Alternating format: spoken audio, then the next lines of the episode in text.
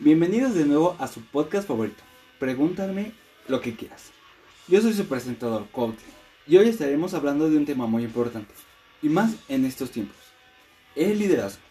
Y para hablar de esto no podremos traer a nadie más que a nuestra experta en administración, Malnacin Quetzal, que llega desde la Facultad de Contaduría y Administración del UNAM.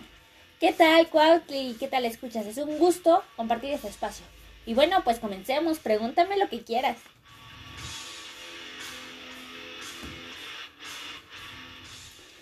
Para empezar a hablar de liderazgo, nos convendría definirlo.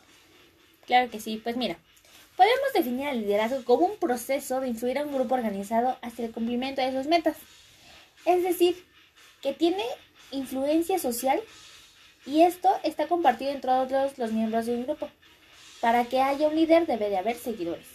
Y una de las características de un líder son innovan, desarrollan, inspiran, tienen una visión a largo plazo, crean y desafían. Pero no nos expandamos tanto, porque ahora que ya sabemos un poco de lo que significa liderazgo, hablemos un ejemplo práctico.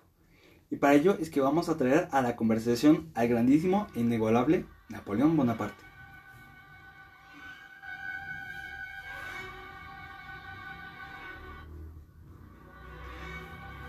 El emperador francés Napoleón Bonaparte fue una gran fuerza impulsora en la historia. Construyó y logró hacer de Francia lo que es hoy, mostró un gran ejemplo de lo que es el liderazgo para el resto del mundo. Uno de los estrategas militares más brillantes de su tiempo y por poco ortodoxos que fueran sus métodos, nadie podía negar lo brillante que era de líder. No tenía miedo en el campo de batalla y tenía suficiente carisma para atraer a la gente con sus palabras. Así que vamos a algunas lecciones del liderazgo que él nos dejó. Claro, como primera lección podemos mencionar la de esté donde se necesite y lleve a su gente ahí. Napoleón Tenía muchas personas con una gran cantidad de habilidades, destrezas y talentos bajo su mando, es decir, sus seguidores, y logró conducirlas hábilmente donde sus habilidades fueran necesarias o requeridas. Por ello, estuvo ahí con ellos para poder liderarlos mejor. Sabía dónde encontrar oportunidades en las que podían aprovechar las habilidades, talentos y destrezas antes mencionadas.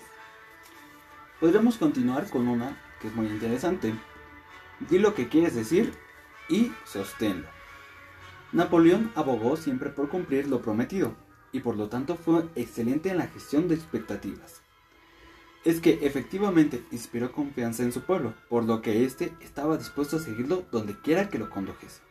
Podríamos decir que las promesas vacías no son lo que se escucharía de un buen líder. Dar falsas esperanzas no es ser líder. Claro que sí, bueno, por último tenemos, reconoce que no puedes hacer todo tú solo.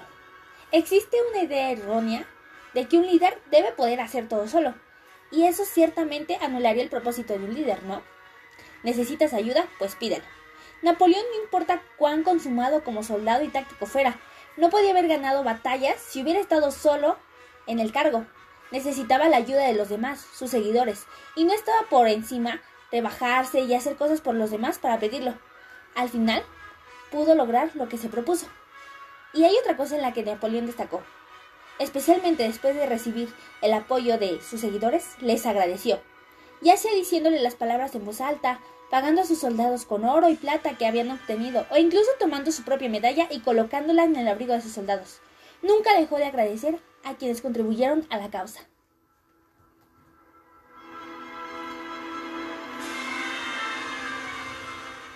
Esperemos que con esos grandes ejemplos a todos nos quede más claro qué es lo que significa ser un líder. Muchas gracias por venir hoy al estudio Malinas. ¿Algunas últimas palabras? Todos podemos ser líderes en algún momento, pero recuerden que hay que ser grandes líderes. Muchas gracias por la invitación. Hasta pronto.